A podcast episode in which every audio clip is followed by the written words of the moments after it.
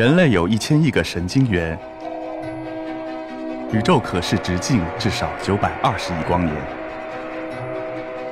从无限小到无限大，在中科院 SELF 讲坛一起探索未知的世界。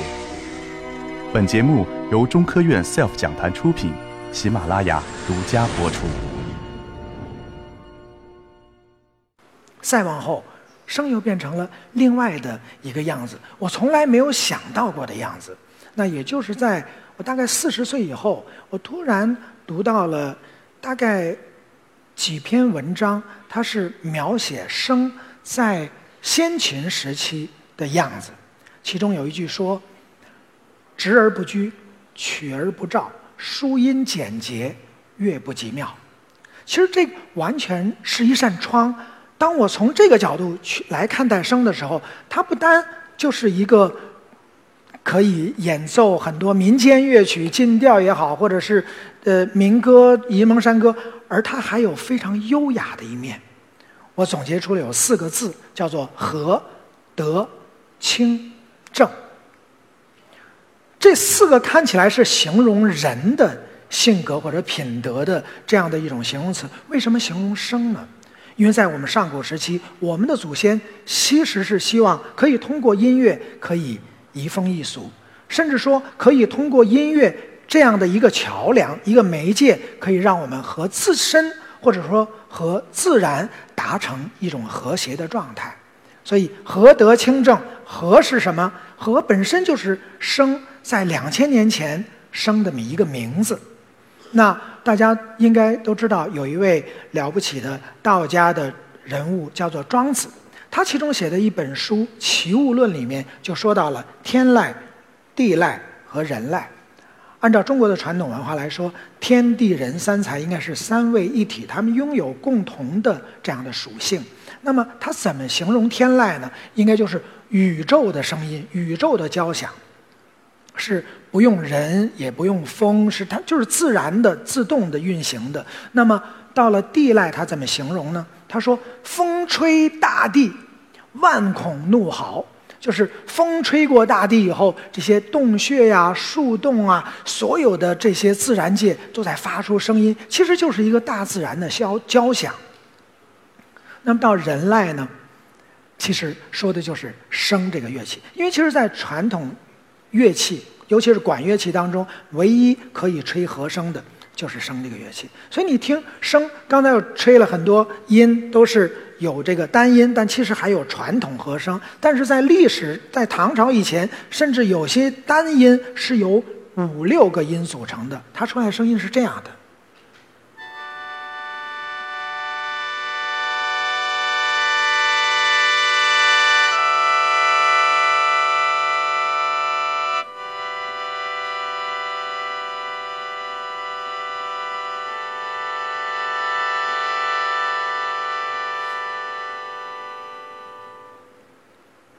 所以，他就是用这种，谢谢，用这样一种和谐的声音来比喻自然界的一种交响、一种合奏的概念。所以，这就是和。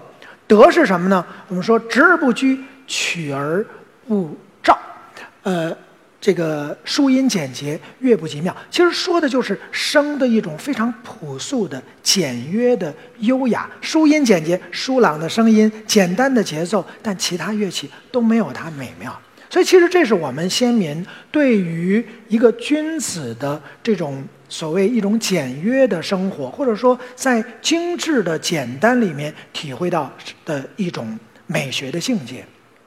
那是何德清呢？那我们说声在历史上有很多名字，它也叫轻声，甚至有一种美学的一种概念，说瘦时孤花轻声幽庆，也是一种非常简单的一种优雅的概念。而这个“轻”字为什么是来形容声呢？因为声里面有一个非常秘密的一个宝贝，就是大家知道声的振动发音是在。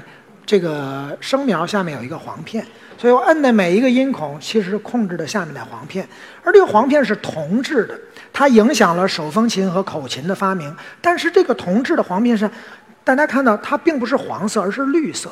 这个这一层绿色其实就是它最保密的地方，就是最宝贵的地方，因为它是由这个石粉和铜粉这个融合在一起涂在上面的。所以当这个铜这个黄片震动的时候呢，这些铜粉和石粉也在震动，所以形成了一层神秘的光。出来以后，音色非常不同于手风琴，是这样。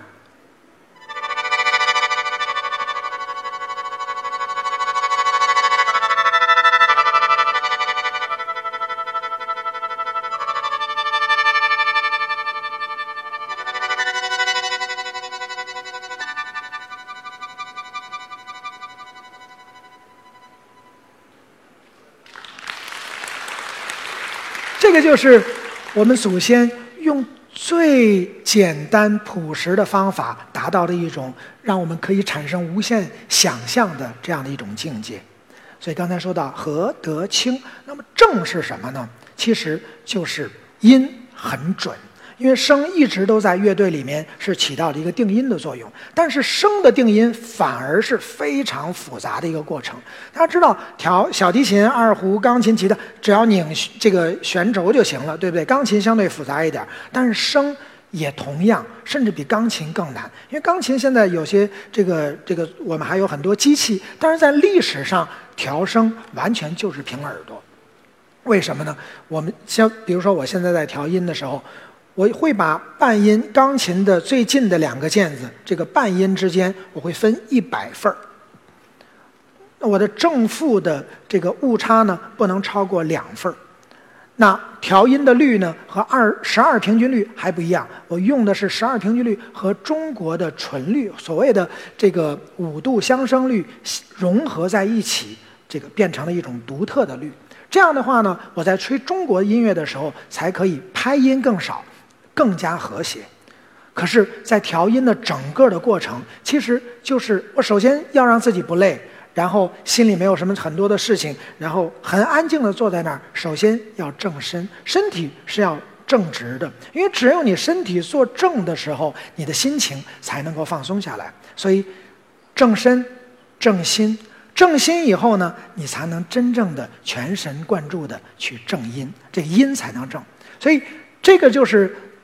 乐器教给我的，也影响我生活的部分，而最宝贵的一个礼物，我想今天跟大家分享，也是声教给我的，是什么呢？就是呼吸。大家知道，声是通过呼吸来产生音乐的，而声是全世界唯一的一个可以这个。吹息自如的一个自由簧乐器，你比如说口琴吹息都可以演奏声音，但是它吹息的音是不一样。但是声呢，吹和吸可以演奏同一个音，那意思就是说我一个音可以演奏永恒，一直在演奏，只要我活着可以一直演奏，循环呼吸，而且是自然的呼吸。可是呼吸其实是对人体最重要的一个部分。我们在说，在道家的这个导引当中，它有呼吸导引，对我们健康是非常的起到作用。大家知道，在我们这个剧场旁边不远的地方有一个白云观，对不对？白云观的创始人丘处机，丘祖，他其实在年轻的时候曾经写过一首诗，自咏诗，最后两句他说：“每到夜深云霄处，禅光影里。”学吹笙，难道他是一个吹笙的音乐家吗？笙的演奏家吗？我甚至找到我白云观的这个道士朋友，专门去请教。我说他有没有留下什么作品呢？我就带着这样的好奇去问他。他们跟我说，他说也许从另外一个角度还有另外一个答案，就是说他透过呼吸啊，透过声来比喻呼吸吐纳。因为大家知道，其实。呼吸对我们身体是起到非常重要的作用，我们一时一刻都离不开呼吸。而且呼吸一方面呢是提供我们身体的氧气，同时呢我们的血液的再循环也是通过我们的呼吸让血液可以变成心血，对不对？我们的这个动脉的血滋养了全身以后，变成静脉流回来，流回来以后呢会挤压到肺部和肺泡里面的氧气。这个接触变成心血，再重新输布到我们的全身。那么，如果我们有一个不健康的呼吸的方式，会不会对我们健康有很大的这种影响呢？答案恰恰是这样的。大多数应该说接近多一半的我们的人类都没有掌握一个非常好的一个呼吸的方式。所以，其实正确的呼吸法，所谓的呼吸吐纳，在中国、在古印度的瑜伽、在犹太的这个文化当中，都会有这样的经历。所以，那我现在之后想跟大家来分享一点呼吸的技巧，好不好？那我们一起来做一做哈。大家可以掌握了这样的一个小小的一个呼吸的技巧以后，也许在你睡醒以后，躺在床上，或者在在睡觉之前，或者在你累的时候，你几次呼吸，身体就能够感觉有些不一样。所以，先请大家慢慢坐起来哈，坐直一点，尽量不要靠在靠背上，如果靠的话，也是轻轻的靠在。然后，我们身体其实是有一个这个胸腔和腹腔之间是一个横膈膜，对不对？那我们胸腔呢，里面有这个肋骨，我们有十二对肋骨，上面的七对呢是真肋，是从这个脊椎连接到胸骨；那下面的五对呢是假肋，是是透过这个软骨连连接到胸骨的。那么我们呼吸的时候呢，第一个阶段是先将气吐出去，完全把气吐出去哈。慢慢的吐出去之后，深深的吸，吸到横膈膜的部分，吸到我们的甲肋最下面的甲肋的部分，你感觉它慢慢的向四周扩张，深匀细长，慢慢的吸。这是第一个阶段哈。第二个阶段呢，你的吸到你的肺的中部，就是胸腔的部分，感觉在向四周展开舒展，最后。到我们的肺的上部，把气吸满。最后的阶段的时候，为了让上部的这个肺部伸睁开，你还可以让你的肩稍微的起来一点点。这个看似是三个阶段，其实是连连在一起的。吸满以后，保持几秒钟，让我们身体在充满氧气的状态下多停留一会儿。大家知道，我们这个肺泡如果铺开的话，小小的肺泡铺开的话，一个成人大概是一个网球场的大小。所以这些氧气，如果你吸的很多的话，对我们的血液是一个非常好的一个营养。那之后慢慢的吐出来，把嘴形成一个小小的圈儿，小小的孔，气慢慢的吐出来，慢慢吐，也是深匀细长，慢慢来哈。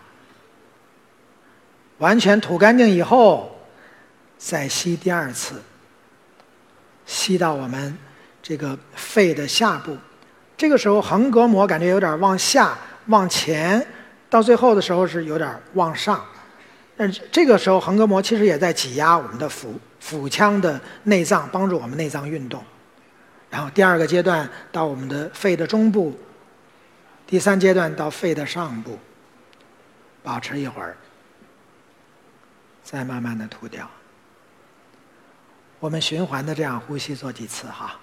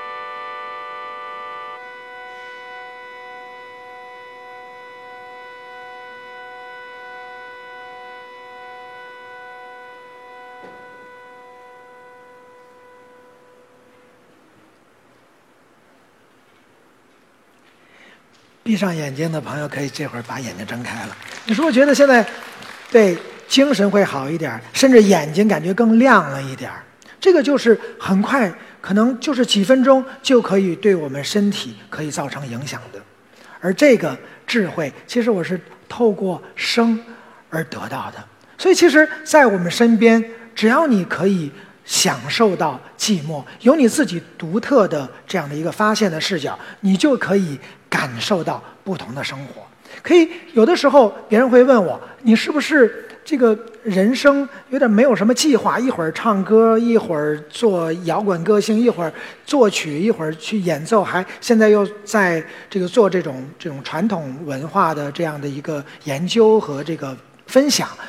那其实对我来讲，我觉得人生这么短的时间，我希望或者说我没有理由不做最好的自己，因为人生难得。对不对？时间这么短，我们应该珍惜身边的，就是我们经历的每一刻。因为我们呼吸，如果你没有用心思去体会呼吸的话，也许你闻不到空气里面那种花香。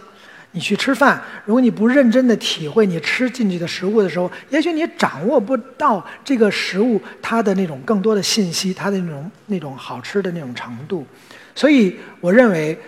也许你说我这是一种随波逐流的生活，但我喜欢这种随波逐流的生活，因为这就是一种所谓的浓浓的人间烟火气。而每一个瞬间，我都在做我自己喜欢的事情。我希望在每一个瞬间都成为我喜欢的自己。我也希望大家可以能够通过享受孤独，把握当下，也能够找到。属于自己的那个不同的、动听的寂寞笙歌，谢谢大家。